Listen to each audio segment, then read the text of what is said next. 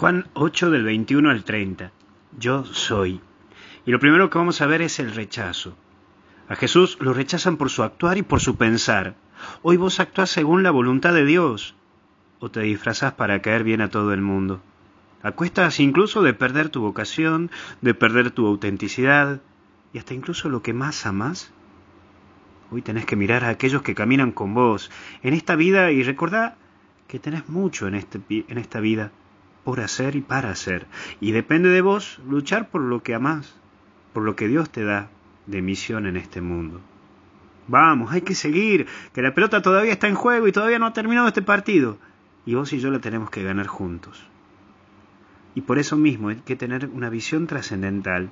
Es la mirada a lo alto, mirar hacia arriba. Hoy no dejes que esta peste te lleve a mirar solo la tierra.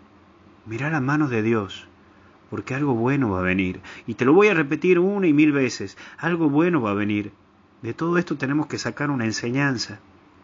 Aquí estamos luchando codo a codo para salir adelante juntos. Con vos hacemos muchas cosas lindas. Prendete, sumate, porque te necesitamos. Y por último, ¿quién eres? Esa es la pregunta que te hago hoy a vos. ¿Quién sos?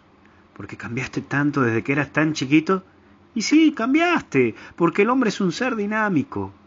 Pero estoy seguro que hay algo hermoso en vos y que eso, que es hermoso en vos, es para aportarlo aquí en la tierra, para aportarlo aquí en este mundo y para ayudarnos a todos a ser felices.